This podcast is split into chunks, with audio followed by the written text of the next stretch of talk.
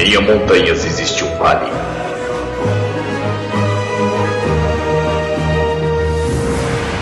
Nesse vale, uma pequena abertura revela uma sala de reuniões. Em que os Illuminaires se encontram para gravar o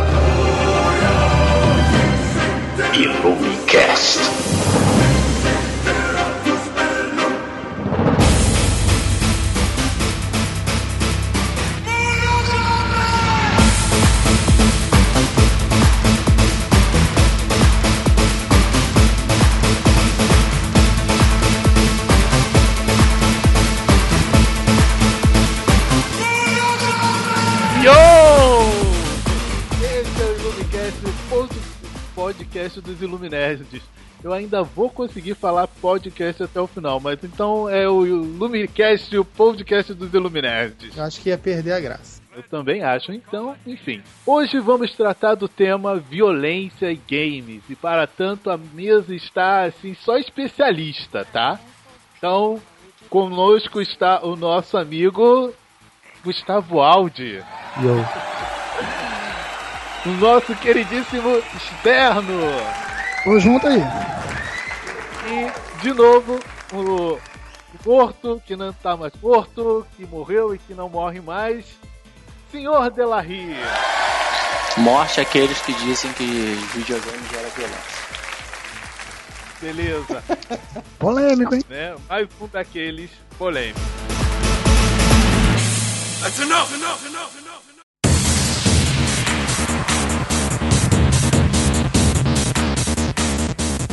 Então assim, vamos começar. Primeiro eu quero que vocês me expliquem o que diabos seria é, violência nos jogos, tá? O que, que é a violência nos jogos? Então, Aldi, pode nos esclarecer um pouco sobre isso? Como não, como não? Estamos aqui pra isso. Na verdade, assim, depende de cada um, né, cara? Então, assim, tem aquela coisa, violência como agressão física, é, espancamento, é, arrancar a cabeça de alguém. Então, essa parte mais carnal mesmo e uma parte mais, assim, sentimental, sabe? Uma coisa mais da temática. Sei lá, você fazer coisas que seriam condenadas na sociedade, por exemplo. Então, assim, depende do que, do que, que você vai achar o que, que é violento, sacou? Como é que, no nosso caso aqui, a gente está tentando dar uma general, generalizada para ver o que a gente vai tratar depois. Tá. Deixa eu só fazer um parênteses, Ah, tá? Delarry, Oi. o que diabos você está fazendo? É isso que eu ia perguntar. Nada. Você, Tô só, de... Tô só deitado na cama. tá abrindo sucrilhos, alguma coisa assim. cara, Não, tão, não é nada. tá um barulho absurdo. Você deve estar Ah, já sei, já em sei. cima da cama. Sei lá o que Não. você está fazendo. Deve, deve- pode ser o ar-condicionado. Vê se ainda tá o barulho. Não é bagulho de ar-condicionado, não, cara. Não é de ar-condicionado, mas fica sendo externo. Tudo bem, fica sendo barulho de ar-condicionado. Parece que tá abrindo eu- véu aí, vai, cara. vai, Deixa eu ver. Vê se foi esse barulho aqui, peraí. Foi esse barulho?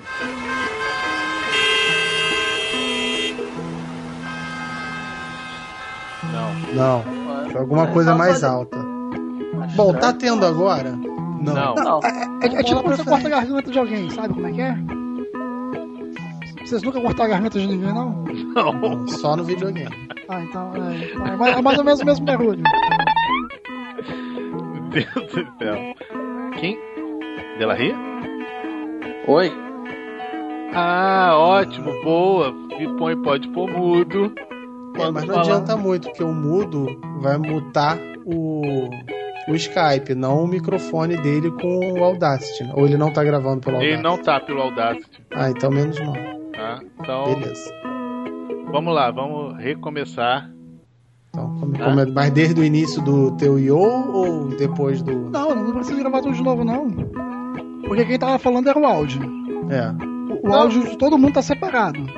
O, o barulho só vai sair na faixa do Delarria. Deleta e acabou, essa parte acabou. Então, não, então vou recomeçar isso que eu tô dizendo.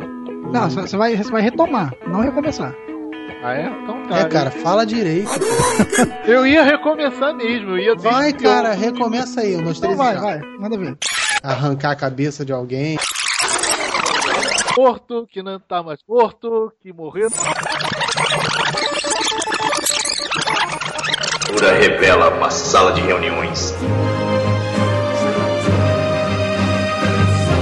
em que os Illuminaires se encontram para gravar o Illumicast.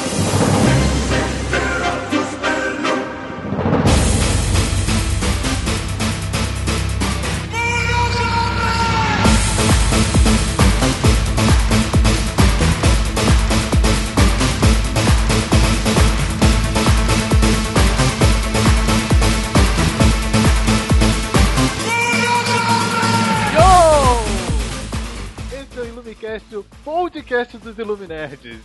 Então, hoje estamos com um tema polêmico, vamos falar sobre violência em games. E para tanto, temos aqui uma equipe selecionada a dedo, né? Para começar, nosso amigo Gustavo Aldi. E eu, de novo. É, né? Enfim, então lá, retomando. E nosso queridíssimo, pra ficar a mesma coisa, externo. É, só que dessa vez eu pensei numa coisa diferente. A gente vai falar de violência. é, eu costumo dizer uma coisa quando se trata disso, que é o seguinte: já tava assim quando eu cheguei. What?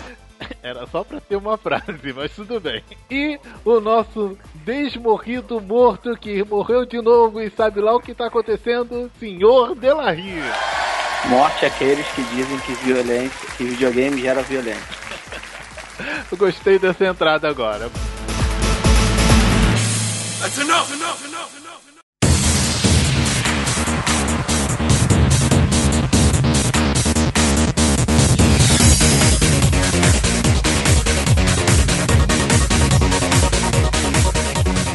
Vamos lá, para começar então a discussão, vamos saber, eu queria que vocês pudessem me falar o que vocês entendem enquanto violência em jogos.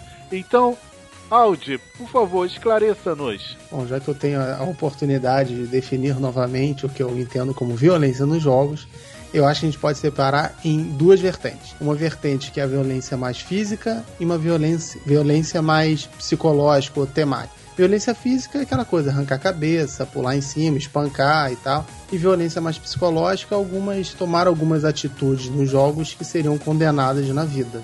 Ou algum tema mais, mais pesado e tal. Mas é por aí. Boa, boa. Vocês concordam com essa separação simples e seca do, do Audi? Eu concordo e discordo. Porque, como eu sou da área artística, eu vou dizer que não existe violência no videogame. A partir do momento que eu entendo que o jogo em si é uma manifestação artística, então, por, apesar de estar expressando a violência, na verdade aquilo não é uma violência, sim uma expressão artística. Outro assim, eu também concordo com o áudio, mas também é um pouco assim, não tem muito como você não colocar violência, porque você pode querer filosofar onde qualquer ação, como Mario, é um tipo de violência, entendeu? Mas assim, é, o, o áudio definiu bem, você, se a gente separar entre coisa física e, e a coisa psicológica, tranquilo, a gente pode passar por aí, mas se for falar de violência, até Mario, que é Mario, tem violência. Meu Deus do céu, peraí. Um falou, tem dois, né? O outro falou, não existe. E o, o terceiro falou, é tudo, caceta, né? Então, Então, diga-nos você, o que, que você acha? ah, é, né? eu fiquei na, na, com o voto de Minerva. É, eu vou concordar com todo mundo. Boa. Ó, ó o diplomata do caralho aí. Não, mas, mas é sério, tipo assim, é, é óbvio que se a gente for generar violência, todo o jogo, de uma certa forma, tem um tipo de violência. Agora, é. a- a- acho que a questão também a gente vai focar muito na. na- co- como o próprio Sterno falou, quando ele diz que é uma representação, eu imagino que a gente vai falar mais pra, pra frente, GTA, na verdade, ele é uma grande sátira da sociedade e todo mundo critica o fato dele ser violento, entendeu? Acho que é tudo uma questão de, de, de, de o que tá por trás do, do- dessa violência. É uma crítica? É, é apenas pra agradar o público? É apenas pra gerar polêmica, entendeu? Então, assim, te- geralmente tem um motivo para tal. É, o engraçado, assim, você acaba que avança, né, na questão da pauta, mas também é, fala a mesma coisa. Eu não sei se você quis. É, e- falou a mesma coisa que o externo falou, entendeu? A violência é quase que um, algo subjetivo. É mais ou menos Não, por cara, mas é mais realmente uma questão assim, se você pegar o videogame como, como um- uma, uma representação de algo, você pode botar uma violência, como eu disse, justamente pra descrever aquilo dali. É, o, o- tanto é que o- próprio GTA, que é o que vem na minha cabeça, quando ah, você fala em GTA, você pensa, ah, no cara que pode atirar em todo mundo, é, matar pessoas velhinhas e tal. Só que, cara, eu lembro quando o San Andreas saiu e foi um grande sucesso. O San Andreas nada mais é do que uma representação do que era Los Angeles em 1990, que era dominada por gangue, entendeu? Então, uma forma do jogo também é mostrar como aquela era, era aquela sociedade. Red, é, Red Dead Redemption, um velho oeste, entendeu? Onde você tinha que caçar, tinha que é, é, fazer o bounty hunting, que é caçador de recompensas, essas coisas, onde, onde a violência nua e crua, você atira, essas coisas todas, você mata, você tem que extrair o corpo do, do- de um animal, né? Esfolar essas coisas todas. Então assim, de- dependendo da ótica, a, a violência pode ser exagerada, como ela pode ser apenas uma coisa representativa. Externo. Concordo, eu concordo.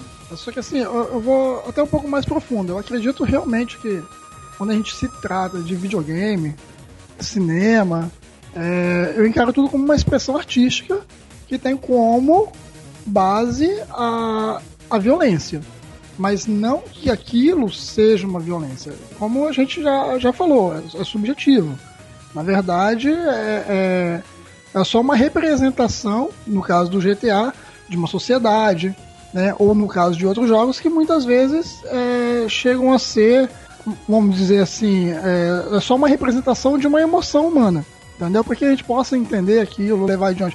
Até mesmo, como já foi citado, o Mario Bros, se a gente parar para analisar friamente, ele trata de um sequestro. Que é quando o Bowser é, sequestra a Peach e o Mario é responsável por fazer aquele salvamento. Então também é um, um tipo de violência, né? Só que a partir desse momento a gente começa a encarar é, como é que foi feito isso.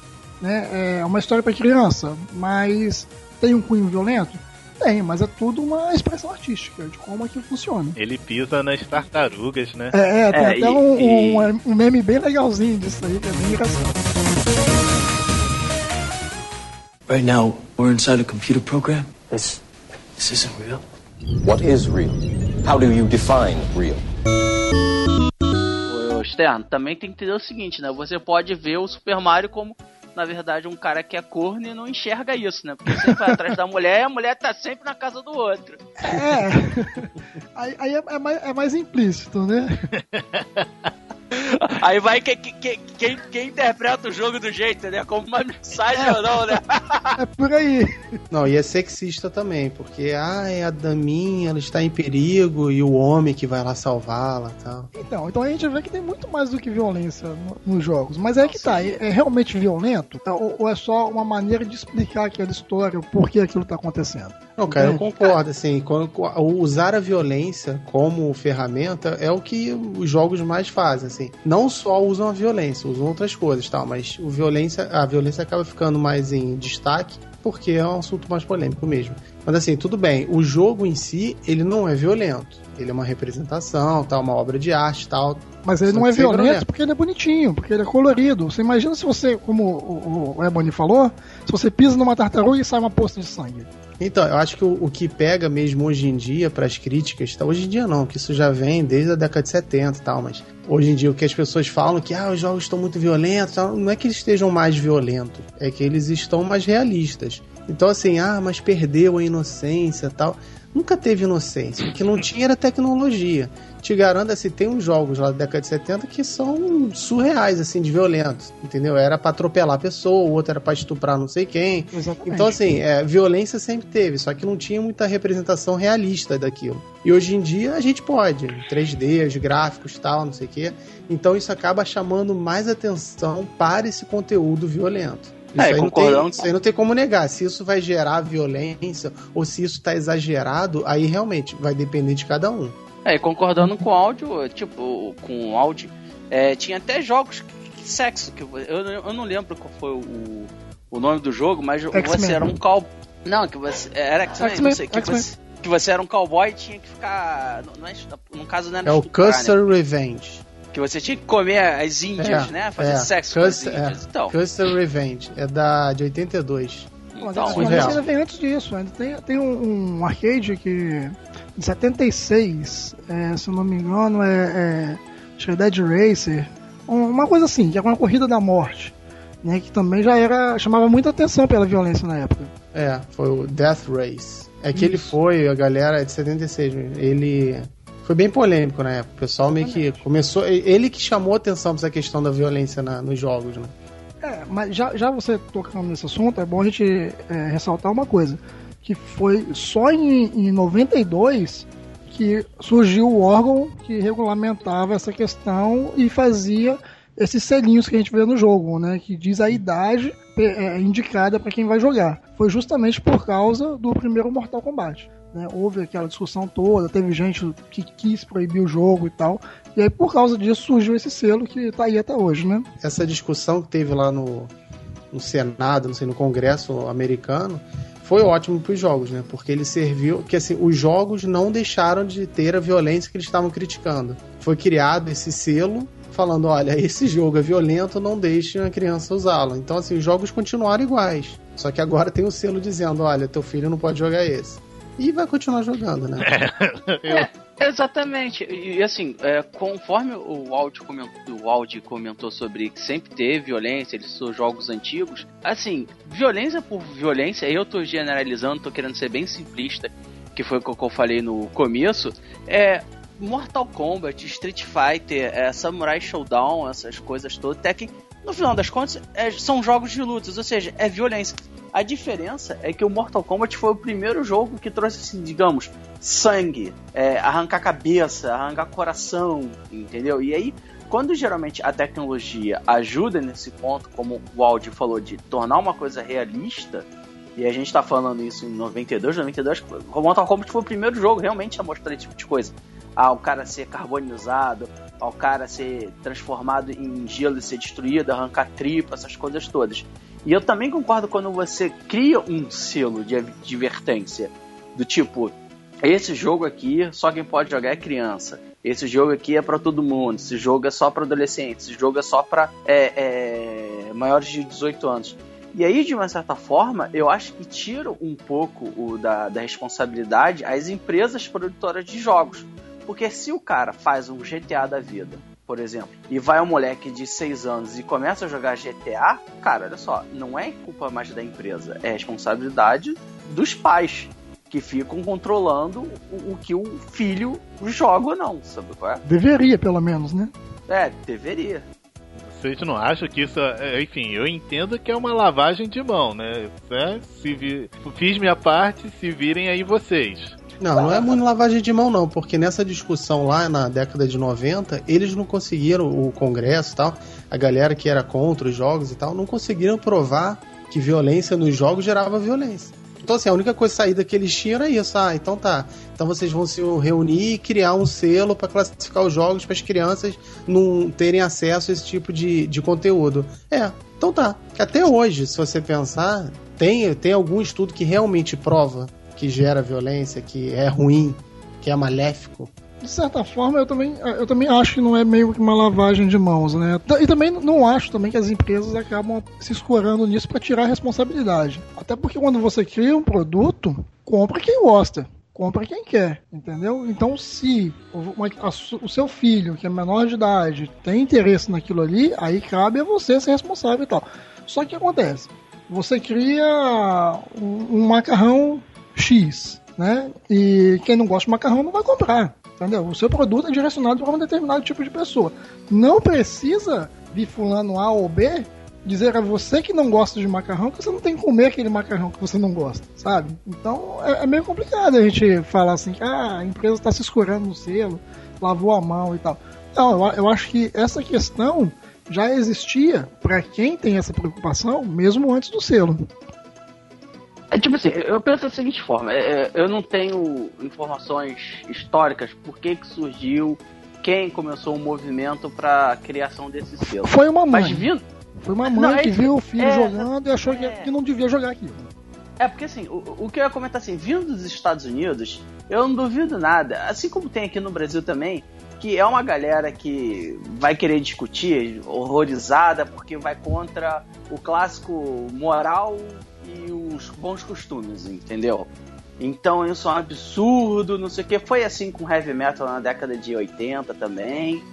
Então, assim, é, eu, eu penso da seguinte forma: eu acho que você ter um órgão para fiscalizar e classificar se determinada obra, e aí no caso a gente está falando exclusivamente de jogos, é, tem que ser utilizado por determinada faixa etária ou por determinada classe, é, é, assim, é uma coisa assim, tipo, realmente fantástica. Óbvio, desde que você tenha pessoas competentes para, para tal.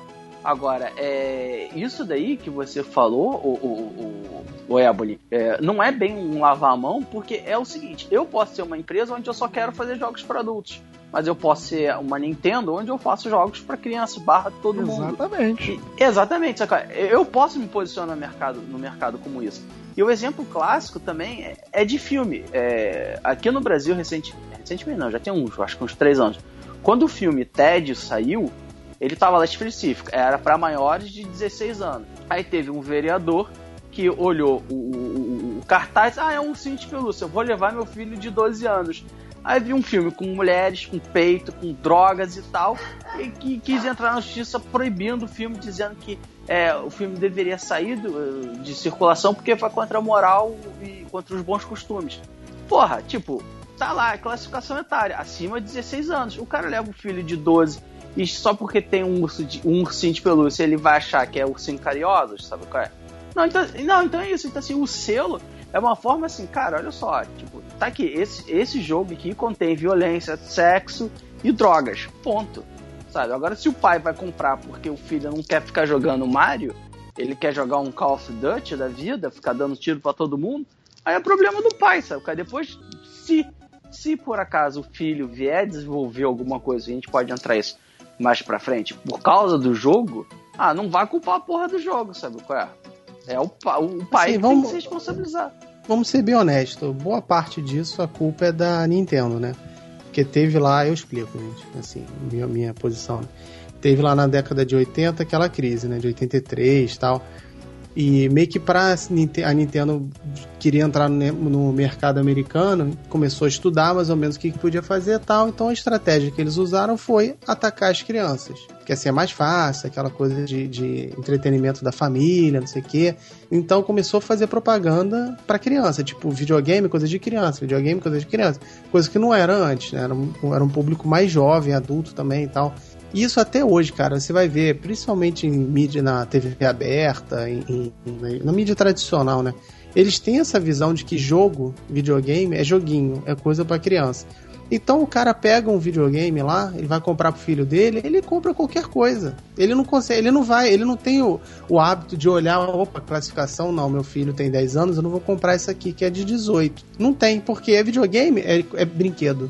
Essa visão de que videogame é brinquedo é que tá errada o cara tem que. Bom, peraí, não é qualquer, qualquer coisa que meu filho vai jogar. Eu vejo isso, tipo, pela minha filha, cara. Ela tá lá vendo alguma coisa. Eu, por exemplo, tô jogando agora Metal Gear de novo. Dei, vou, voltei a jogar tudo de novo. Quando ela tá na sala, eu paro de jogar. Por quê? Não é pra criança ver ou enforcar os, os bonecos lá e matar todo mundo. Então, assim, eu tenho que ter. O pai tem que ter essa noção. É, esse tipo de cuidado que o áudio está falando agora, de estar tá na frente da TV e, e de repente estar tá passando a filha, não, não jogar quando a filha está transitando na casa, é esse tipo de cuidado que eu quis fazer essa, é, é, esse link. Mas eu também tenho que dizer que eu não teria esse cuidado, porque quando na época do TED, o, o Delarria, eu peguei, eu também achei que era coisa de ursinhos carinhosos e ia com a namorada pra lá, entendeu? Não, Aí o erro foi assim, você ir. Só, é, olha só que estranho, você viu é. o filme, achou que era de ursinho carinhosos e foi ver. Pô, peraí, cara. Não, não, Qual o seu problema? Não, olha só, pro cara ver. ter levado uma mulher pra ver Ted, com certeza ele falou, quando eu quero pegar, quero comer, que filme eu vou levar? Ah, vou levar pra esse ursinho aqui, que deve ser um filme meio chato, meio românticozinho, e vou dar uns pegas. Chegou na hora, não pegou a mulher, não comeu, porque Exato. o filme era uma sacanagem total. Ainda foi xingado. É. Enfim, mas eu não vi o Ted, eu fui ver outro filme pior ainda, entendeu? Mas enfim, deixa eu falar. É, Não, não é ruim não. não, pior pra você estar acompanhado. Right now, we're inside a computer program. This, this isn't real. What is real? How do you define real?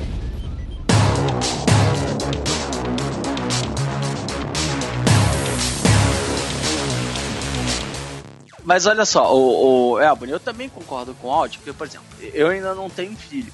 Mas a senhora dela ri, ela, às vezes ela fica perguntando mais sério, do, mais brincando do que sério, tipo, seu filho ou sua filha vai ficar jogando essas coisas? Eu falei, não.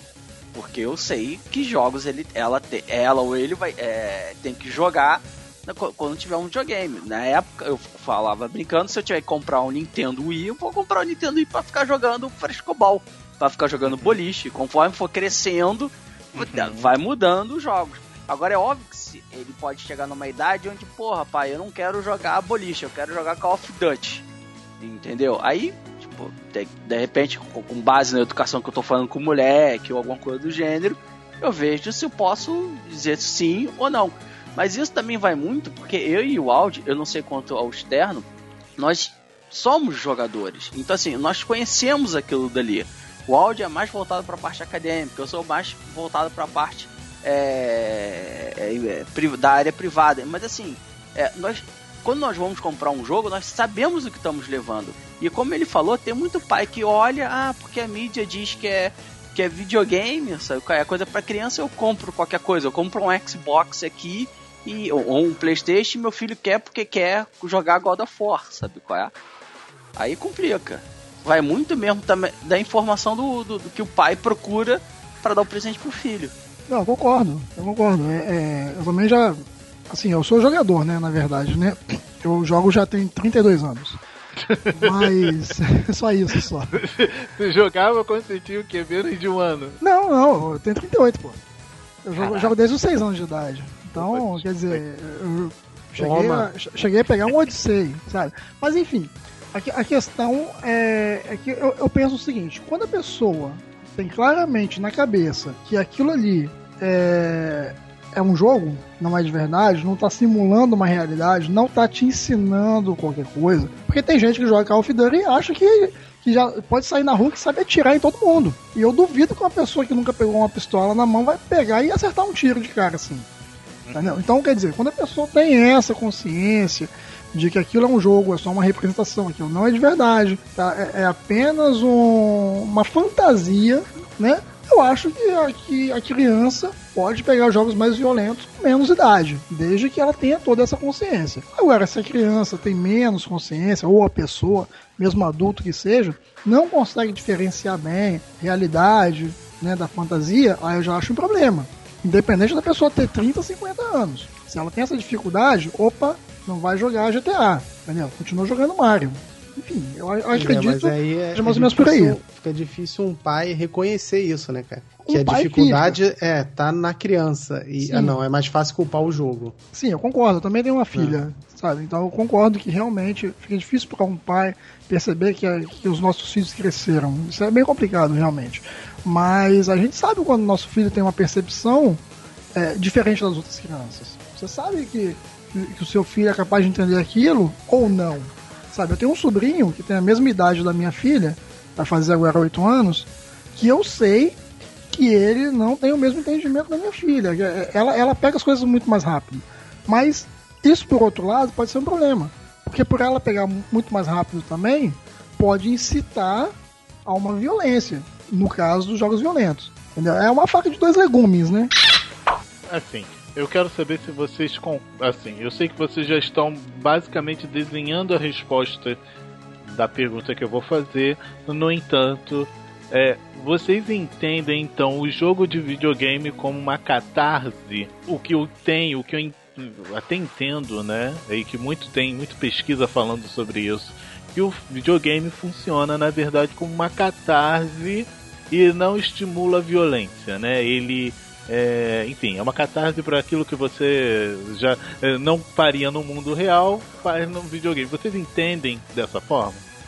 Cara, assim, é, sem querer entrar muito em detalhes de pesquisa, de pesquisa, de pesquisa, Sim, há sim. 300 pesquisas sobre o assunto, onde tem pesquisa que aponta dizendo que, que a violência no videogame gera violência pra pessoa, né? E tem é, é, é, estudos que diz que não, que a violência no jogo, pelo contrário, deixa a pessoa até mais calma. E uma É, dessas cima- é, justamente porque o cara tá tão estressado, e eu lembro que, a- no caso, a reportagem, a- baseada nessa pesquisa, pra variar, na, na Inglaterra, porque só a Inglaterra faz esse tipo de pesquisa praticamente, é. Porque o cara pe- jogava um, um jogo de tiro, lá, um Call of Duty da vida, um, um- um Battlefield, e usava a frustração dele, você viu qual é? Do dia a dia, por causa do trabalho, essas coisas, no jogo. E entretanto aquilo dali relaxava. No caso, aquilo dali meio que é, é, é, é, é, deixava ele, pô, não, agora eu tô calmo. Assim como já tem pesquisas que falavam que a violência que o cara vê no jogo meio que deixa ele com uma sensação do tipo, caraca, eu fiz isso aqui no jogo, realmente isso aqui é errado, eu não vou levar pra, pra minha vida real, sabe? Mas, pô, tipo, tem outras pesquisas que falam que gera violência. Eu acho que Ok. é. no- no- Ok, re- Re- resumindo, resumindo, resumindo, assim, pra não. Pra, a minha opinião é o seguinte: sim, bem, bem sincero, a pessoa pode ter já uma predisposição, ponto, pra alguma coisa. O videogame, ele pode ser um item que vai ajudar a pessoa a cometer uma violência, sabe? Como foi o cara no, no filme do Batman, como foi o cara que em São Paulo que jogou Doom e saiu. Doom, Doom não, Duke Nukem saiu atirando no cinema. Então, assim, generalizando e resumindo, minha opinião é essa.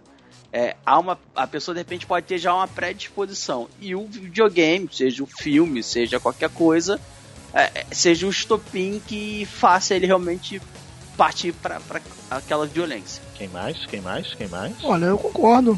Eu acho que, que é é bem por aí mesmo. Mas a gente tem que pensar o seguinte: é, só é, complementando né, a predisposição, Delarry falou. é, eu não sei se vocês sabem, mas há uns anos atrás, quando a Parmalat ainda era uma empresa grande e, e muito conhecida, era comum a gente ouvir dizer que na entrada da sala do chefe tinha um João Bobo. Desses de, de ar, né? Que fica com uma base de água para você poder bater. Com a foto do chefe. Quando você entrava lá para conversar com o chefe, tomava um esporro, o que fosse, o João Bobo já tava ali com a fotinha dele bonitinha para você bater no, no João Bobo. Só que isso não queria dizer que o cara ia voltar e espancar o chefe.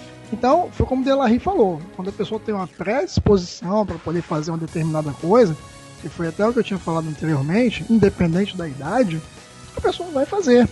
Então, eu acho que isso está muito mais ligado ao psicológico da pessoa do que propriamente ao videogame. Apesar de que aquilo ali pode ser um canal para que ele acabe é, é, estimulando uma violência que já tem dentro dele. Eu mesmo, por exemplo, gosto muito do- dos jogos do Suda 51, né, o Goichi Suda, que é um, um- um produtor japonês bem, bem conhecido, fez vários jogos aí que são bem conhecidos, tipo Killer 7, é, Lollipop Chainsaw e No More Heroes, são jogos que eu gosto muito, mas são jogos assim de extrema violência. Só que quando você vê uma entrevista com o cara, você conhece os jogos do cara, você vê que aquilo ali tá muito mais ligado a uma visão artística que ele tem do que realmente aquela violência que ele tá mostrando. Então, é, voltando, né? Se a pessoa consegue separar esse tipo de coisa, eu acredito que não vai ter problema.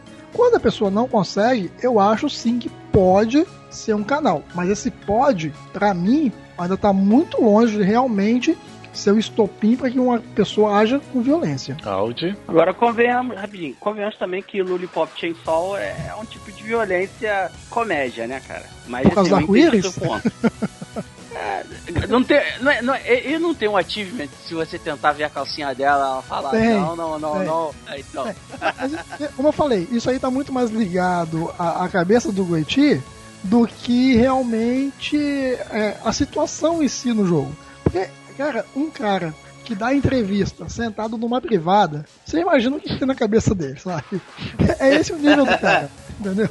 Complicado, cara. Japoneses. Eu sou muito fã dele, muito, muito mesmo, cara. Áudio. Cara, é, o que eu acredito, eu, eu acho isso também, essa questão da, do lado pessoal, né? Que muito da violência tá na pessoa verdade, não só na pessoa, mas em todo o contexto em que ela vive, né? Não é só a predisposição dela, acho que é uma predisposição social, que envolve ela, as pessoas que estão em volta, a realidade socioeconômica, acho que tem um pouquinho de tudo. Então, não dá pra gente chegar e pegar um elemento como estopim pra, sei lá, ela sair matando as pessoas, né?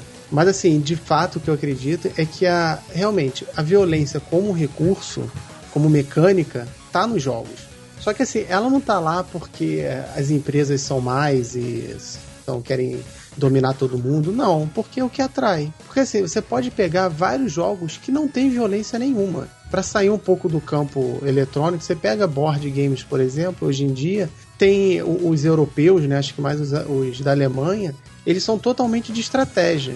Muitos não têm violência, é meio que uma troca, uma questão matemática tal. Então, assim, violen o recurso, usar como recurso a violência, ela pode ou não estar no jogo. Então, assim, não tem. Ela não, não é obrigatório. Quando você usa, tem muitos jogos que usam em excesso. Mas também isso não quer dizer que vai influenciar a violência fora deles. Agora, achar que o jogo ele é uma catarse, tá errado que assim, vai não tá errado assim, tipo, ele pode ser, entendeu? Quando você fala que é, meio que você cria essa, essa essência no jogo, tipo, ele tá lá para ser isso, e não é. Muita gente vai usá-lo, tudo vai depender de como você vai querer utilizar o jogo, né? Tem muita gente que usa para outra coisa, entendeu? Então assim, ele não é para isso. Ele pode funcionar para isso. O que muita gente confunde, né? Então vai lá porque, ai, tô estressado, eu vou jogar. Então, assim, parece que quando a pessoa vai jogar alguma coisa, ela tá frustrada com a vida e vai jogar. Não, ela não pode só querer se divertir, por exemplo. É entretenimento, né? Tá é, certo. Entretenimento. Então, assim, é, realmente, assim, a violência tá lá, ela é representada como é representada em qualquer outra obra. Você pode pegar um quadro, você vai ver violência. Você vai ver, pegar um filme, você vai ver violência. Então, assim, para mim, minha opinião, não o, o jogo em si não vai gerar violência. Vai ter toda essa questão em volta. Mas o jogo tem um diferencial que é a interatividade.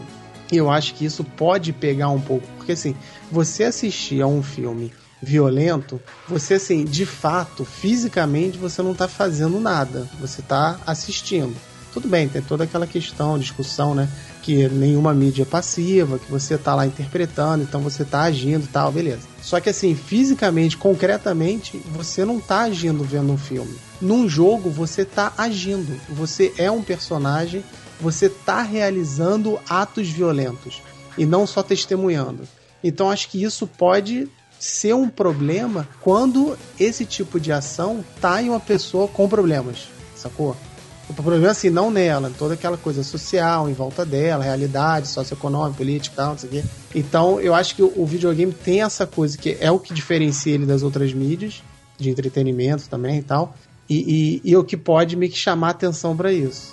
Mas, ó, você falou uma coisa aí que é bem interessante. Você tocou numa palavra que a gente ainda não tinha falado, que era exagero. Porque, a, a, até quando é exagero de violência?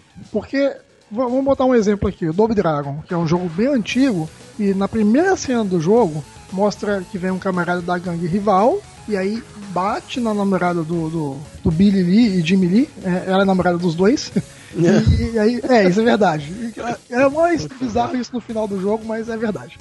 E aí leva a menina, né, e tal, e aí dá a entender durante o jogo que ela é estuprada, é espancada e tudo mais. Beleza.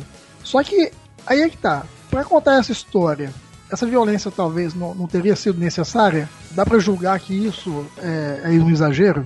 Não, assim, por isso que eu falei, tipo, é minha opinião que alguns jogos eles abusam da violência, mas assim, não necessariamente abusam de uma maneira conceitual para todos, não. Tipo, eu interpreto algumas coisas como desnecessárias. E isso também não vai mexer na minha avaliação do jogo. Tipo, sei lá, eu posso achar desnecessário colocar um estupro da, da namorada dos dois. Mas eu me amarro no jogo.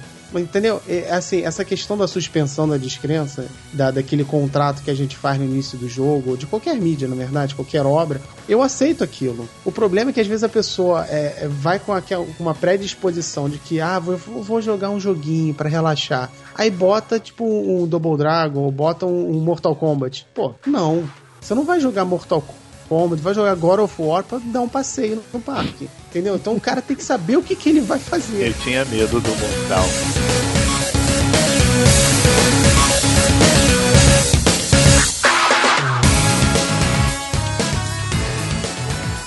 Right now, we're inside a computer program. This, this isn't real. What is real? How do you define real?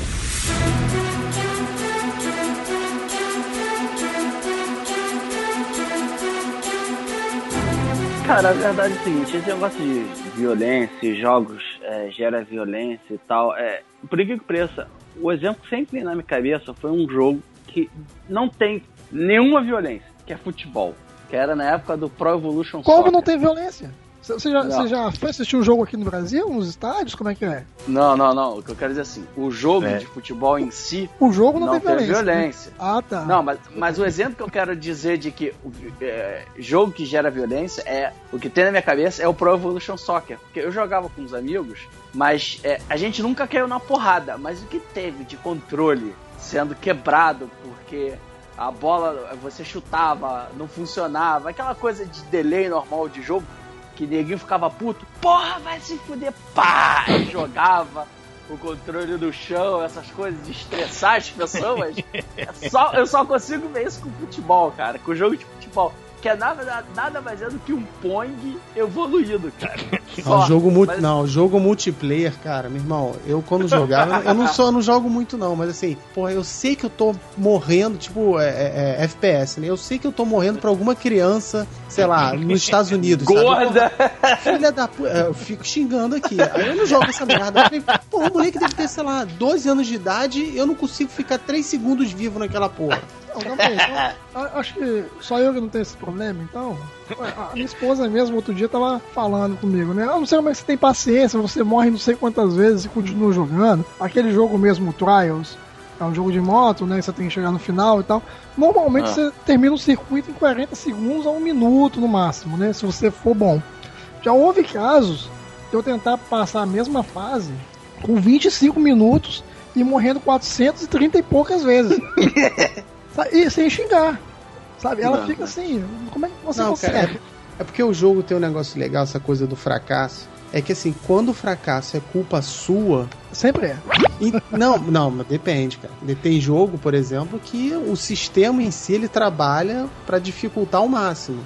Verdade. Tipo, ele cria uma situação Dark em Souls. que, pois é, ele cria uma situação em que você não consegue passar. Então, quando você não, quando você perde por causa do sistema, você fica puto, porque assim não tem como você se, é, é, evoluir ou aprender pra superar. Óbvio assim, não, tipo Dark Souls até tem assim, mas assim para algumas É, pessoas realmente ele, Fala mal ele é Dark muito Souls. difícil. Fala mal. Já, já Mas, assim, ele umas nove vezes. Não fala mal. Pô, jogo multiplayer, cara, jogar com essas crianças não dá nem tempo de você evoluir, cara. Pelo menos comigo é assim. Eu começo a jogar, pum, headshot. Começo a jogar, pum, headshot. Cara, não, eu, eu desisto. Falo, não, não dá pra jogar. E se você joga o single player, também não- é completamente diferente. O, o ser humano é muito melhor do que um, um bonequinho lá no jogo, né? Mas essa questão do, do sistema e a- tipo, esse jogo que você falou do Trials, tipo, você não conseguia passar por culpa sua. Com certeza. Tanto que depois você conseguiu. Então você sabe, então você vai tentar de novo.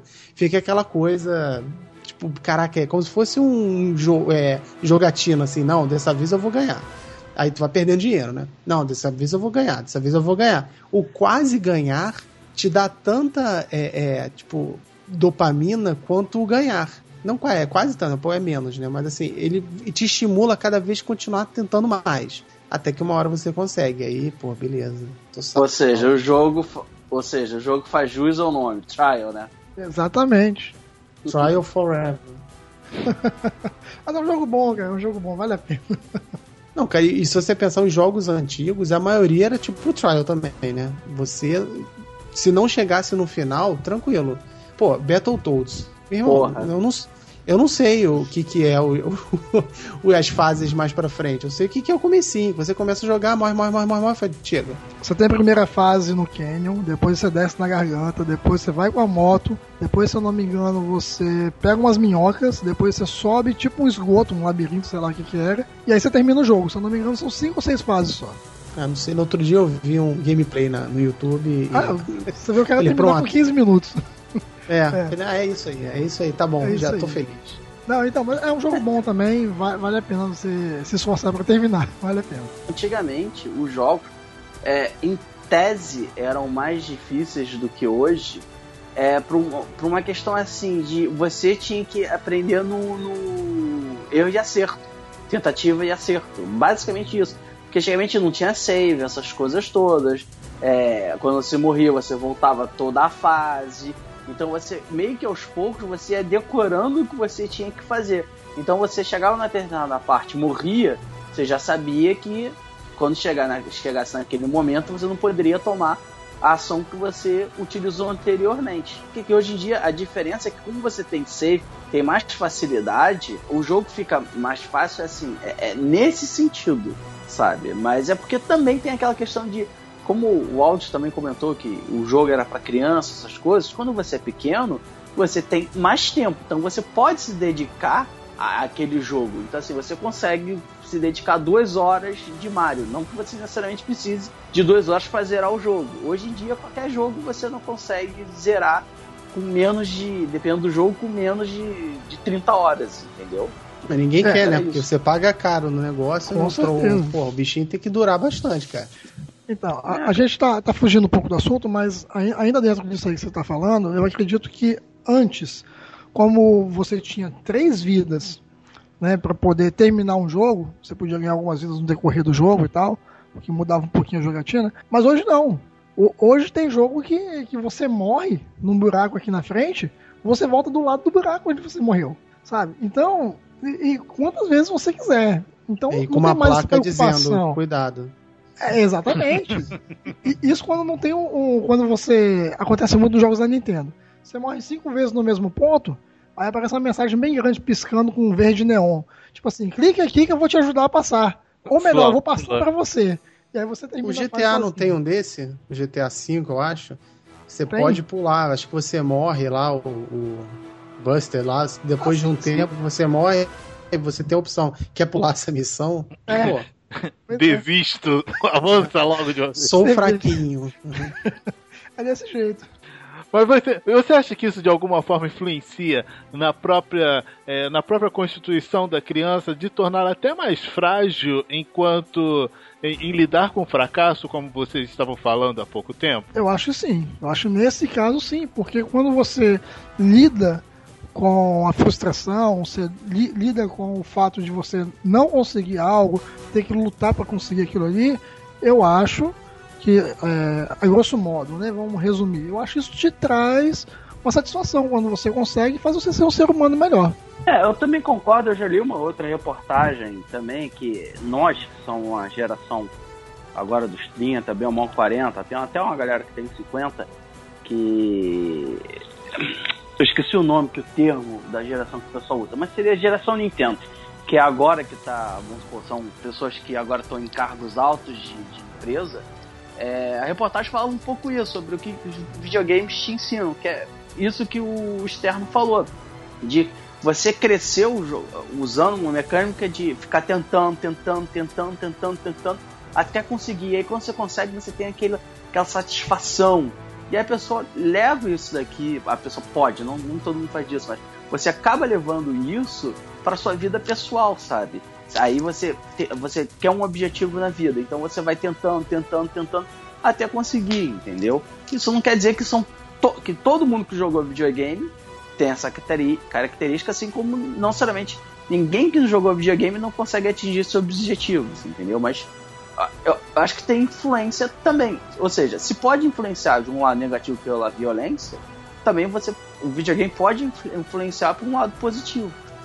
É, eu acho que o videogame é uma grande potência. Tipo, ele pode muita coisa, depende de como você vai utilizá-lo.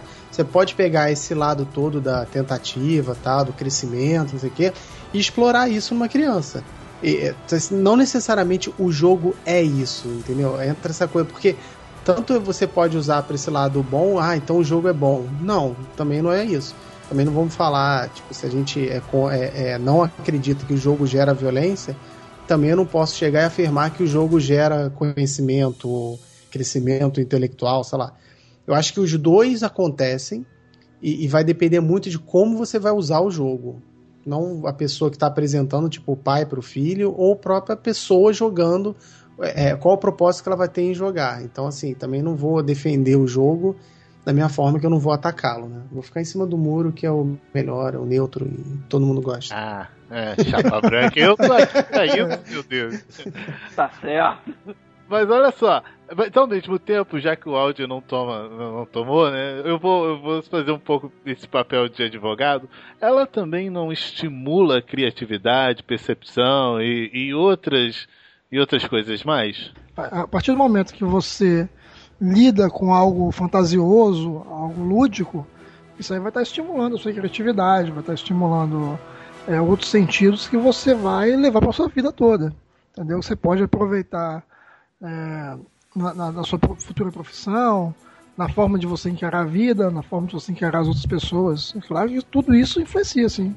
Mesmo o jogo, diferente de um livro, né? Você já tem um, um pelo menos um videogame, né? Você já tem um audiovisual pronto em que a criança ou a pessoa não precisa imaginar porque já está lá. De qualquer maneira, você está exercitando memória, você está exercitando a sua imaginação, porque você tem que entrar no faz de conta. Então, assim, quando a pessoa fala, pô, desliga o videogame vai, vai ler um livro, meu irmão, o efeito vai ser o mesmo, cara. Você vai estar tá estimulando faz de conta, a imaginação, essas coisas todas. Não precisa ah, não, o livro é isso. Ah, eu, eu, adoro o livro, tá? Nada contra livro. Pelo amor de Deus, não tô falando que livro é ruim e videogame é bom. Vou ficar em cima do muro. Pois é, não. no, Os dois. Acenda as fogueiras. É, tem que ter tempo para tudo. Mas assim, essa questão do jogo, realmente, cara, você vai ser estimulado. Pro bem ou pro mal. Não, sim, e eu só ia complementar que hoje em dia a indústria é, já está é, estruturada, a indústria dos do jogos. Então você consegue fazer é, jogos para todos os gostos, sabe? Você pode fazer jogos voltados para criatividade, para desenvolver é, a capacidade de uma criança, alguma coisa do gênero. O, os famosos jogos educativos, entendeu? Onde você explora esse tipo de coisa. É, você pode fazer jogos onde contam é, histórias, entendeu? Então, assim, é, eu acho que hoje em dia é, a indústria está tão assim realmente bem estruturada que é só uma questão de onde atacar, sabe? Focar a educação, focar a criatividade, focar qualquer outra coisa, ah, violência para pegar ou ficar com os adolescentes, whatever, entendeu? É, violência jogo... pra, violência para praticar com os adolescentes, Delaí? Não, violência para os adolescentes brincarem e aprenderem que, que, que não se pode fazer violência. Vai, áudio. Não, que ser realmente o que o Delahy falou. Você tem jogo para tudo. Tem jogo educacional, tem jogo que vai te ensinar história, tem jogo que vai te ensinar a estacionar um carro, a ter é, é, noção de espaço, não sei o que, vai ter para tudo. Depende do que, que você quer fazer com aquilo, né? É, só pra gente não, não ir muito pra não mudar um pouco o foco da, da questão da violência, eu indo para aqui pra reta final, não terminando agora, eu queria que vocês me explicassem o que diabos é esse ESRB. Pô, é o, o, Entertainment Software Rating Board. Ah, então, é isso aí. Cara, você, você é. podia ter no Google também, né, cara? Em vez de É, cara.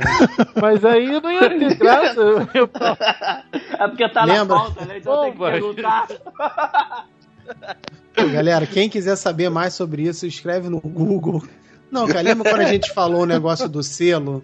Que teve lá a discussão na década Justamente. de 90 e tal, uhum. criaram o selo. É esse, é um, é um, é um rating board, né? Tipo, é um, uma classificação indicativa por idade dos jogos. Que assim, as próprias. Isso, isso que é o interessante, é que assim, não é o governo que faz essa classificação. É meio que uma autoclassificação da própria indústria. Então, eles dizem que tal jogo é 18 anos, tal jogo é 16 anos. É claro que pode ter contestação, tal, mas é uma, é uma, foi uma, uma, um movimento da própria indústria em resposta a toda a discussão no Congresso na década de 90, né? Eu não sei se você, Áudio, sabe, ou se alguém aqui da mesa sabe. Eu, aqui no Brasil, quem faz isso é o Ministério da Cultura, né? E. Não. E, não, não, não, é o Ministério da Cultura? Não, é, o é quem? Ministério da Justiça. Ah, o Ministério da Justiça? Tá. É, eles Mas, fazem, na verdade, uma auto. Eles deixam você hum. se auto.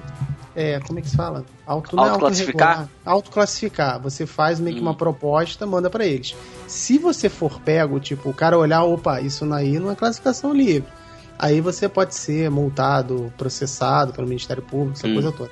Se eu não me engano, aqui no Brasil a classificação é um pouquinho diferente, né? Porque a americana, que é de onde surgiu, é por letras, e aqui no Brasil é por número. É isso mesmo Sim, ou tô enganado?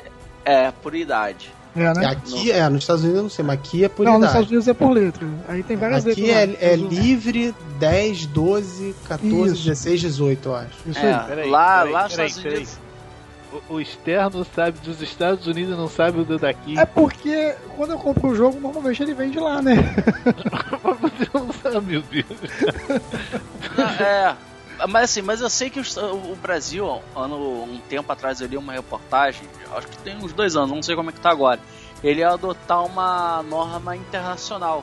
Eu não sei se a internacional é a mesma que os Estados Unidos usa, que é esse negócio de T, de TIM, entendeu?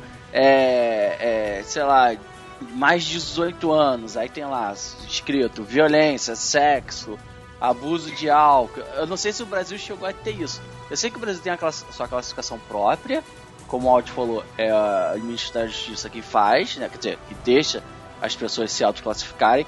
Mas eu lembro já, tem uns dois anos, que o Brasil ia adotar, ia meio que padronizar, ia pegar uma, é, uma internacional. Não sei se pegou, sabe? se adotou, não sei como é que tá, por isso a pergunta. Aqui, então v- vamos passar pro pessoal aqui, ó. Tem lá a classificação americana, tá? Tem a RP, que quer dizer em análise. Aí EC, que é para maiores de 3 anos de idade.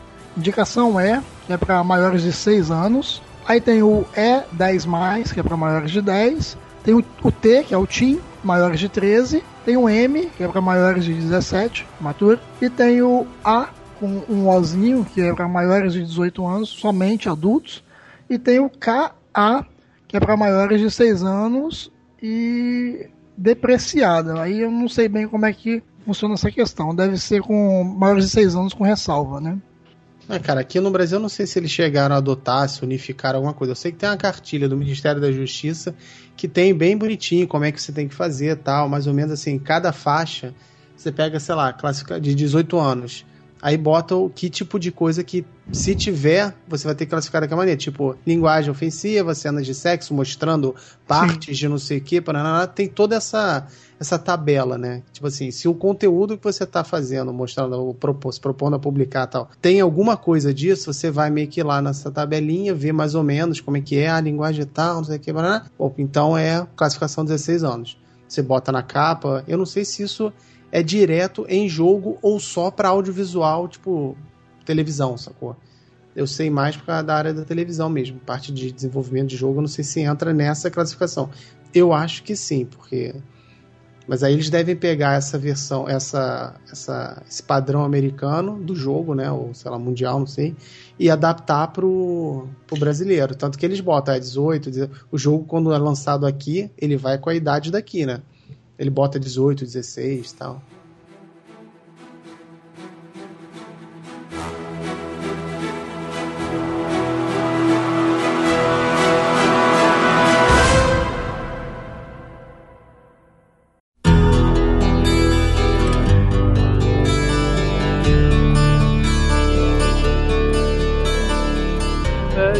Cobriu toda a pauta, já foi, voltou, enfim. Foi até legal, o papo foi bem fluido. Ah, que bom que você gostou, cara. É, enfim, foi, foi bem fluido. E, enfim, nós temos que terminar. Tudo que é bom chega ao fim um dia. Né? Até os jogos de violência. Enfim, vamos nos despedir. Então vou pedir que todo mundo se despeça e, ao se despedir, fale de um jogo que seja. que vocês escolham e que tenha esse ar de violência. Não precisa explicar muito porque a gente já estourou o tempo, beleza? Então tá. Vamos lá, externo.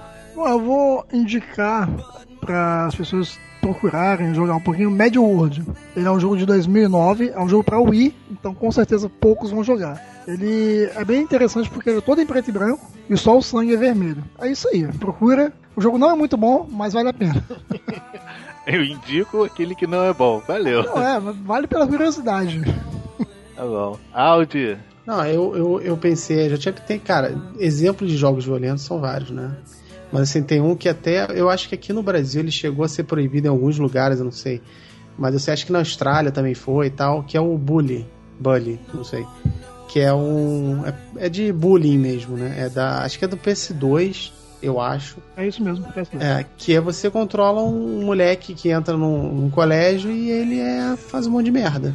E ele chegou, É da foi, Rockstar. foi. Rockstar tinha que ser. E ele foi polêmico e tal, por causa dessa violência entre jovens, né? Então eu acho que vale a pena dar uma olhada nele.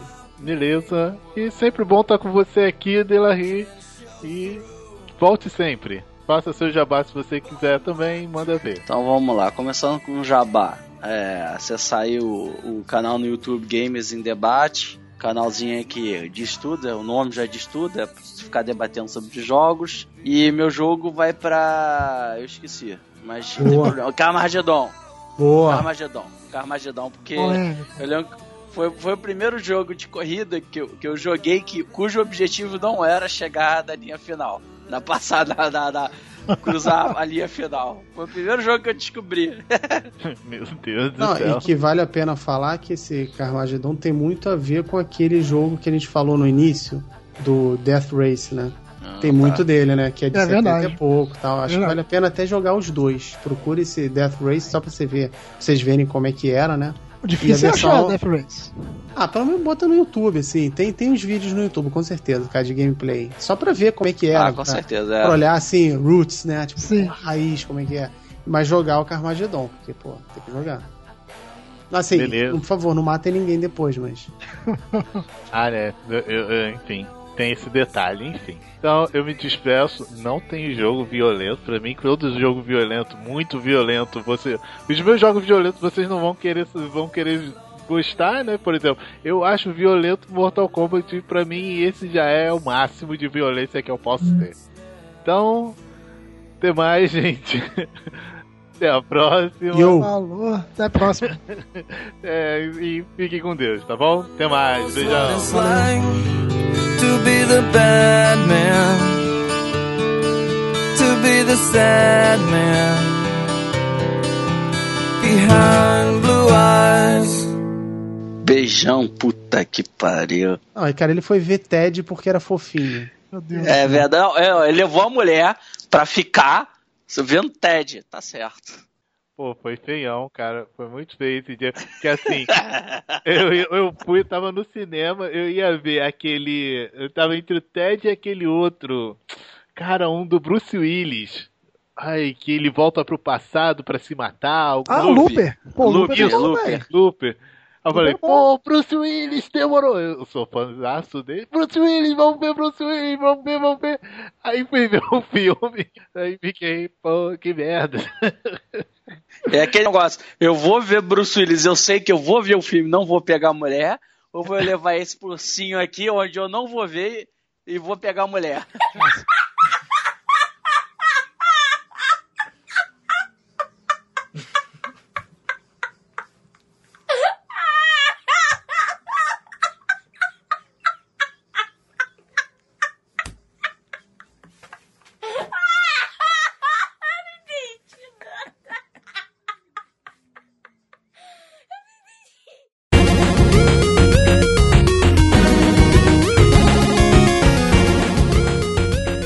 Galera, tá começando mais uma leitura de comentários do IlumiCast, diretamente dos nossos estúdios secretos. E eu tô aqui com aquela que todo mundo curte, tá sempre comigo, Lady Sif. Olá, gente, tudo ok? Tamo aqui de novo. É isso aí, dessa vez para comentar os posts e os comentários que foram feitos na última quinzena. Ah, Sif, como é que foi o seu, os seus últimos dias aí, a sua quinzena? Tudo bem? Tudo bem, tudo tranquilinho aí, esperando a chegada do dia da toalha e tudo pra comemorar o. Pois é, rapaz. É bom a gente até falar. A gravação dos comentários é justamente no dia da toalha. É, estamos comemorando hoje? é hoje, é hoje, é. gente. Pois é. Tá vendo só que legal? Você carregou sua toalha hoje? Ah, com certeza eu levei minha toalha pra todo lado. Na minha última faltar. viagem intergaláctica eu tava com a minha toalha. É isso aí, não pode faltar. Né? E para você que acabou de ouvir o nosso podcast aí falando sobre violência nos games, eu vou te pedir para fazer um comentário aqui que a gente vai estar lendo na próxima quinzena. E falando em comentários, né, Cif, nós temos aqui alguns posts que nós separamos da última quinzena e vamos começar por esse aqui, ó, o Iluminamos. Post que foi feito pela Eclética. É isso aí. Né, Cif, você tá por dentro aí dos posts, você tem acompanhado tudo. O que, que você diz pra gente aí? Então, a Eclética é a nossa especialista da cultura oriental aí. E ela escreve um post sobre o, anime Wakame ga Kill. né? Ela dá uma destrinchada, fala do gênero, fala sobre a protagonista e dos segredinhos da coisa toda. Então, assim, se o pessoal curte, né? Eu adoro anime, então ela dá uma destrinchada muito legal no anime. Ele ser um anime legal, se eu não me engano, ele tem no, no Crunchyroll, que é aquele que é o Netflix dos animes, né? E a gente pode dizer que agora ele está recebendo em reais. Se você tem interesse em assinar e não tinha aquele cartão internacional, agora fica mais fácil, né? Propaganda de graça. Ah, legal, né? É. Porque eu assino e tudo e eles estiveram cobrando em reais uma época, aí parece que teve uma lei, uma coisa que impediu eles, a gente tava pagando em dólar, tava pesando um pouco, né? Então, bom, ótima notícia externa aí pro pessoal que curte anime, né? Pois é. Então, ela, pô, vocês que curtem anime, que curtem a cultura oriental, dê uma curtida sempre no post da Eclética, que ela é uma, ela é uma criatura assim exímia, sabe? Ela é daquelas perfeccionistas assim. Então ela dá uma destrinchada, ela, ela vai citar outros animes que todo mundo conhece, ela vai ela vai contextualizar ele. Então vocês deem uma olhada nesse nesse post dela porque vale muito a pena, gente. É isso aí. Eu, eu curto muito anime, infelizmente eu não tenho muito tempo. E também, por ter tantas opções, eu nem sei o que. o que Né? seguir, sabe? Pior, às vezes eu fico nessa também. O que, que eu vou ver agora? Quando acaba um, dá aquela saudade, né? Que, que passou e ficou pra trás. E aí tu tem que se Exatamente. mover pro próximo. Tipo, o que, que eu vou ver agora, né? Dá aquela parada assim, né? Porque é muita opção, né? Muita Eu opção. vou, eu vou até fazer uma coisa que eu não deveria, porque eu não tenho a informação completa, mas é, a minha esposa, ela me apresentou um mangá que ela pegou na internet mesmo, eu não me recordo o nome, desculpa gente, mas é, ela fez uma pesquisa na internet por, por mangás, ah, não sei se foi mangás macabros ou mangás sinistros, e ela me mostrou uma história de um, um- um mangá que as pessoas encontravam uma fenda numa, numa montanha e todo mundo ficava fascinado por aquela fenda. Quando você vai lendo o mangá, você fica tão intrigado, é bem curtinho, tá? Ele é uma história curta, deve, vou botar em número de páginas, daria 20 páginas mais ou menos. E as pessoas ficam intrigadas com aquela fenda e ficam atraídas por ela. Quando você vai lendo, você fica tão impressionado com a coisa toda. E é um final que explode a sua cabeça, assim. É, é, é muito feio, é aterrorizante. Quando eu lembro, eu, eu fico com medo. Porque o japonês consegue trazer um medo na coisa, sabe? Aflorar Pô, esse medo que a gente tem. Parece bem interessante, né? É eu sou daquele tipo que eu, a princípio, eu não gosto de história de terror, tá? Mas às vezes quando tem um troço assim, tipo, né? Como tu disse, uma fenda que atraía as pessoas a se interessar, já fiquei interessada. É, ele, ele tem um lance de Lovecraft, assim, é, é muito bizarro a, a coisa toda.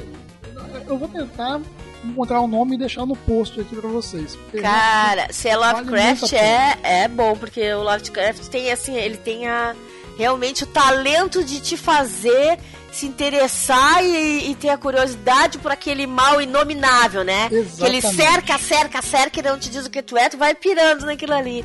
Então eu Exatamente. ó, gost- vou esperar essa dica aí, Stan? Eu vou, vou ver se eu consigo post, postar aqui pra todo mundo. E o legal é que ele não, não envolve uma criatura, sabe? É, é simplesmente uma fenda. É um negócio que te deixa tão aterrorizado. É, é impressionante. É, é muito legal. Vamos. vou tentar deixar aí. Partindo pra frente, nós temos aí o Iluminerds na SIC 2016. Que foi escrito aqui pelo nosso amigo Rodrigo Sava. Abraço aí, Rodrigo. Pois é, lida? beijão.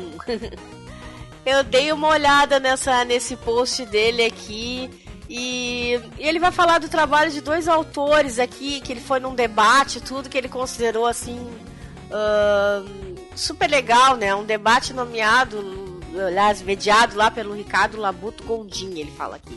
Entre os quadrinistas Pacha Urbano e Renato Lima. é, que tem uns trabalhos bem difundidos na, na, na web, né? Que é o filho do Freud e. E o outro é o Pocket Comics, eu acho. E ele, bah, ele dá uma destrinchada legal nisso aí, conta o que, que ele viveu lá na SIC, o que, que ele ouviu falar, ele participou disso aí, ele assistiu.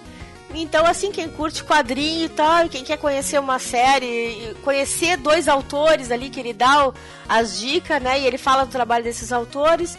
Eu acho bem legal, assim, do pessoal dar uma curtida. Eu mesmo, às vezes, tenho Uh, como é que eu vou dizer assim, me falta assim, dar aquela atençãozinha para essa produção nacional. Às vezes a gente tem um, um talento por aí, não tá sabendo uh, valorizar, né? Verdade. Então assim, o, o Sava dá uma boa, né? Dá uma boa informada no pessoal disso aí, fala do, do, do conta um pouquinho de coisas do mercado e desse cara também que mediou lá, dos conhecimentos pessoal o que, que eles faziam antes, como é que foi depois. Ele dá um, ele fala um pouquinho do mercado também desse do trabalho desses caras aí. Então, para quem curte quadrinho assim, não só ali ler e esquecer, né, mas que curte entrar um pouquinho mais no, no ramo, o artigo tá muito bom, cara. Eu tô indicando pro pessoal. É isso aí. E nessa linha ainda de quadrinhos, a gente também tem um post aqui do, do Dr. House, né? Nosso ah, House, a é. da casa é, que ele diz uma dolorosa alegoria para Susan Storm. E aí ah, tá cheio de comentários. ele, ele, ele pegou um arco aí bem, bem polêmico, com uma coisa bem pesada, né? Uma história do Burnie.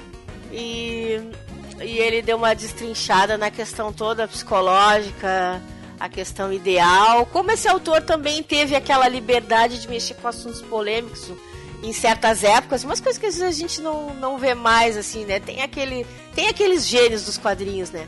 Então ele vai ele vai narrar essa, esse arco, vai tratar desse arco, das emoções, das, né, das do debate que tem ali, o debate psicológico, o debate sociológico de quando a Susan Storm vai ser vai lidar com essa questão do de um vilão que se passa pelo Reed Richards e tem aquela coisa do da relação marido e mulher deles dois. Cara, eu tô dizendo para vocês, é um post muito legal, cara. Vocês vocês deem uma lida legal que o House mandou muito bem nessa. E tipo assim, ele vai, ele ele fez o texto ali, ele ilustrou, botou ali pro pessoal, situou toda a história. E também deu aquela analisada legal de tudo que, do, de tudo que rolou ali de importante nessa história, que não que tem aquelas várias camadas, né, o externo. Não é só aquela primeira que tu leu a história, se envolveu, achou interessante. Não, tem a camada ali analisando esse marido como se comportou quando soube que essa mulher tá passando por essa coisa, porque ela, ela vai se uhum. transformar uhum. nessa história, até não, não vou falar muito pro pessoal curtir e ler, porque assim, foi bem legal, foi uma análise muito legal. Com, ah, aliás, ele, ele também né, indicou esse arco pro pessoal ler, indicou esse grande autor e ainda analisou toda a situação tratada na história, da profundidade dessa história, né, da validade dessa história. E assim tô super indicando mesmo pessoal. E esse aqui, a gente tem os comentários dele aqui, né? Do tem, pessoal. tem vários comentários, né? Tem o comentário do Groot, Sim, que disse ele, parabéns ele... pelo post. Ah, um é. abraço aí, Groot. E tem um outro comentário aqui que pode ser destacado, né? Do João Gabriel de Oliveira. Você lê aí pra gente, Cif? Isso aí. O João Gabriel vai dizer então, Esther. Grande análise só não consegui ler o que estava escrito nas páginas da, das HQs. As páginas que o House postou para ilustrar. É, ele tem o mesmo problema que eu, é. ele enxerga muito mal. Mas consegui entender o contexto pelo texto do autor mesmo. E realmente, que baita análise. O pior de tudo é saber que esse tipo de visão não ficou restrita a 1985. Que em pleno 2016 vemos esse tipo de argumento sendo usado para construir personagens femininas em uma das séries de maior audiência da TV. Ele falou de Game of Thrones. Botou uma carinha triste por a nossa sociedade aí não ter evoluído. Mas o House respondeu para ele que tinha uma maneira de ver os balões grandes lá, né? E depois João Gabriel aí fica ligado que o House te deu a dica, só tinha que dar uns cliquezinhos maior para poder ler o que tava dentro dos quadrinhos, né? É isso aí, ó. Curiosidade te leva mais longe. pois é. E tem aqui também todas as saudações. A, a, a Dani, né, que é do nosso grupo também, ficou, ela curtiu muito por causa que ela é bem ligada nessa temática da, da mulher, entendeu? Dentro dos quadrinhos e tudo. E realmente o House, né, pô, mandou muito bem, né? Aí a Dani, a, Dani até completa ali o, a, um, um, dos comentários do, do, do comentário do, do João House. Gabriel, né, do, do House. Aí ela colocou assim que não é? Pior é ler posts de mulheres defendendo que os estupros na série de GOT, Game of Thrones, são justificáveis, porque é como os homens tratavam as mulheres, entre aspas, naquela época, sabe? De doer. É Ou seja, o assunto mexeu mesmo, né? É um é assunto pesado e é um assunto presente ainda em, em, em, toda a sociedade, né? Na nossa, com certeza. Né? Então. Eu só tenho uma coisa a dizer disso tudo. No dia que a Dani curtir uma coisa que eu fizer, eu vou me sentir muito honrado. Pior, né? Pior. Pô, a Dani manda muito bem também. Com mas o, o House, assim, nota 10 mesmo. Parabéns, é. House. Eu também tô aqui, não escrevi lá, mas tô aqui te parabenizando. É isso aí. Agora a gente, um pouquinho mais adiante, ou para trás, né, há duas semanas atrás, a gente teve o nosso Lumicast 73, em que a gente fez uma entrevista com o Thiago Miro. Se você não ouviu ainda, ouve lá, ficou muito bacana. Se você tem interesse em ter o seu podcast, eu acho que ali tem umas dicas bem legais para você iniciar o seu podcast. E se você fizer, convida a gente. A gente vai estar lá com você e vai ser bem legal a gente trocar uma ideia. É verdade. O podcast e é aquele assim, ó, quando quando eu vi falar a entrevista com o Thiago Miro, eu não me situei. Aí quando eu tava ouvindo o podcast, quando disseram qual era o site dele e que falava sobre outros podcasts, eu, putz, eu conheço, eu já tive lá lendo, né? Todo mundo já deu uma passadinha lá. Com certeza. É, realmente, quem tem curiosidade, quem curte podcast, é uma grande pedida, né? É uma grande pedida e é uma grande dica. Tu dá uma olhada lá no Mundo Podcast e tudo mais lá do Thiago Miro. Isso aí. Pra gente fechar nosso ciclo de comentários e posts da quinzena.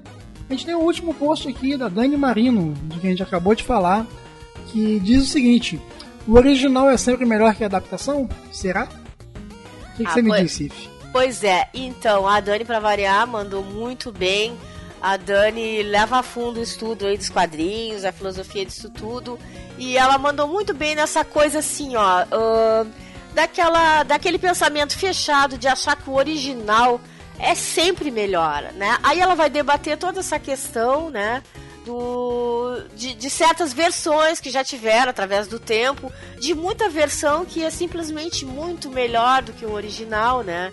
E até quando eu tava lendo isso aqui, me lembrei assim do, do meu esposo quando ele tava lendo o Hobbit, que a gente ficava discutindo as coisas, né, sobre o autor e tal, e que, ele, que o autor nunca tinha curtido o Hobbit, que ele queria reescrever o Hobbit, né? E como lá o diretor pegou e transformou o Hobbit em, em três filmes. Muita gente, ah, né, os mais radicais, mas que isso? Porque isso não é fiel, não é isso, não sei o quê.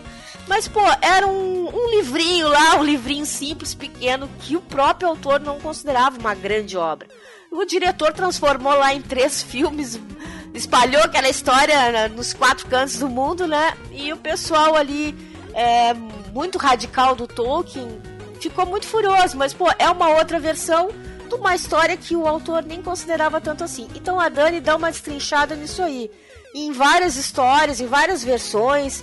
E tipo assim, que nem to... que assim, as pessoas têm aquela coisa, né? Aquela. Ah, o teatro é melhor que o cinema, a linguagem do, do livro vai ser sempre melhor que a do quadrinho. Não, são linguagens diferentes.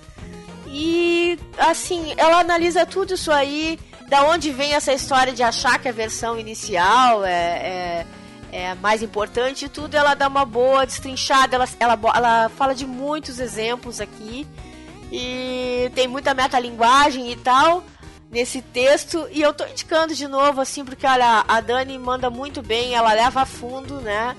E tem uns, tem uns bons comentários aqui sobre o post dela muito legal. Você chegou a falar aí uma questão de cinema e, e, teatro. Aí eu lembrei de um filme que eu vi que muita gente deve ter ouvido falar, pelo menos, mas não sei se muita gente assistiu, que é o Birdman.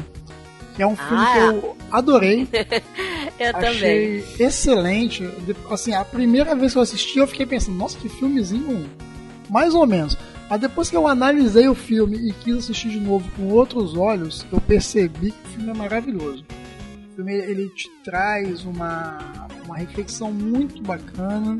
A maneira que o filme é produzida também é muito legal. São, é, é, tem takes que são muito longos. O, o personagem está num, num, determinado local e você vê que ele vai para um outro e faz uma coisa, vai para um outro lugar. E quando você se toca, para não desligar a câmera. Eles estão atrás do cara filmando o tempo inteiro. Isso é muito legal. Eu achei é bem bacana. original o Birdman e ele realmente muito. tem isso aí também, né? Ele vai confrontar aquele cara do cinema que, que muda para uma outra linguagem, que quer Sim. se provar, quer se provar ser um bom ator através do teatro, porque por causa exatamente dessa arrogância, dessa dessa ideia de que uma linguagem é melhor que a outra, é mais nobre que a outra, né? Então ali é muito legal nesse filme, tu pode ver bem isso aí que a Dani explanou na própria reação, na própria história ali do, do, do protagonista, né? Mas Birdman, pô, tem várias coisas que eu acho geniais, seja o ritmo daquele filme, que é muito maluco, Nossa, é muito seja bom. a ideia dele e seja essas outras nuances que tu vai sacando ali. Como Sim. aquela, aquela crítica de teatro que acabava, ou a- acabava com a raça de uma peça ou de um ator, simplesmente pela, né? Pelo poder dela, pelo status dela dentro da linguagem que era considerada a mais nobre e tal, né? Eu É acho isso aí. muito legal, muito legal. E aí a, a Dani mandou muito bem e recebeu alguns comentários no texto dela, né? Sim, tem um, um comentário do Rafael Senra e um comentário da Dalton Silva. Antes da gente ler, eu já vou deixar um abraço pra vocês aqui. Vamos Isso lá. Cif. Então, o Senra diz: Ótimo texto, Dani. Apesar do espaço de uma coluna do blog demandar uma concisão no tamanho do artigo, você aprofundou com consistência diversos aspectos importantes no processo de adaptação. Tudo isso sem deixar de explicar os pontos básicos da questão. Muito bom! Aproveito para deixar aqui o link da minha tese de doutorado, onde faço uma adaptação de trechos do romance Hilda Furacão para os quadrinhos, discutindo a adaptação de maneira semelhante à que você trata aqui. Abraços! A Dani deu uma boa. eh, Deu, né? Respondeu o cara, respondeu o Rafael, valeu mesmo, Sim. Rafa, quero ler sua tese. Legal que ele também está trabalhando e trabalhando com essa, com essa ponte com os quadrinhos aqui na tese dele. E Legal. depois o Adailton Silva. Ele escreveu: Muito bacana o texto, Dani. Pois é, os processos e os entornos acabam dizendo muito mais do que o produto em si. Borges tem uma frase muito bacana para refletir sobre isso. Entre aspas, ele cita: O original não é fiel à tradução. e bota uma risadinha. Você vê, né? Essa foi boa. O original não é fiel à tradução. A Dani Bom. escreve pra ele também, responde: Eu nunca vou me esquecer de você me falando de Deleuze. E adorei essa frase do Borges.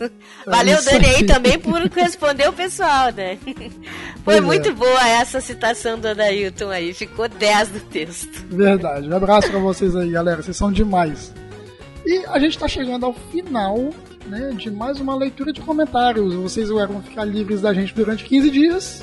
Ou não, né? Vocês podem estar ouvindo o podcast aí nesse período. Ouça, aí você mostra pro seu amiguinho, mostra pro seu papai, pra sua mamãe, mostra pra todo mundo, porque a gente tem que espalhar o conhecimento dos Iluminerds. Isso aí, Sim. espalha a palavra. Muito obrigado Espalha a pela nossa sua palavra. presença. Ah, obrigadão. Eu só tenho a agradecer. Eu acho que eu vou te colocar como fixo aqui pra, pra nossa gravação de comentários. Olha só. Vou ganhar o cargo, vou ganhar o cargo. É, já, já dá pra pedir um aumento de salário. Ah, por favor, gente, aumentem meu salário. Já pensou? Se Ah, mas é um prazer aqui estar aqui com vocês. É um prazer, é um Falar... Ah, prazer. que isso, que isso. Se o pessoal quiser falar com você, Cif, como é que te encontra? Ah, gente, pode deixar a mensagem aí pra mim, comenta aí nos posts que eu tô lendo. Diz, ah, valeu, Lady Sif, que eu li, eu ouvi lá nos comentários. Me procura no Twitter também, é arroba Lady Sif. Por todo lado aí eu sou Lady Sif. Só me procurar que vocês me acham. Só lembrando que é a Lady Cif com dois Ys, tá? Lady com Y, Cif com Y. Ah, verdade, verdade. Eu sou uma Lady especial. Uma Lady É uma, Y. uma lei dos Ys, isso aí. Isso aí. querendo, querendo falar comigo, galera, vocês vão me encontrar lá no Twitter. Eu tô sempre postando coisas referentes a games, estou sempre falando de publicidade, marketing, mercado. E conversando sobre design também, que é uma coisa que eu curto muito. E, nossa, também depois de 20 anos fazendo design, era o mínimo que eu podia fazer. ah, os assuntos são 10 aí. Gostei dos assuntos. É, é, de vez em quando a gente debate alguma coisa bem legal. Então, Cif, muito obrigado. Obrigado por ter você aqui. Muito obrigado ao você ouvinte que tem ouvido a gente. Manda os seus comentários pra gente. Acesse a nossa página no Facebook e no Twitter. Você, você encontra a gente lá com o nome Iluminerd. E se você quiser mandar um e-mail pra gente, a gente também tem um e-mail. A gente pode estar lendo aqui. Que é o podcast ilumicast.gmail.com. Mais alguma coisa?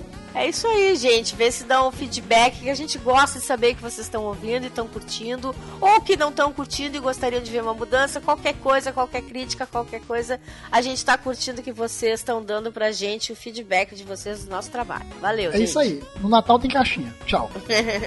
Tchauzinho, bye bye.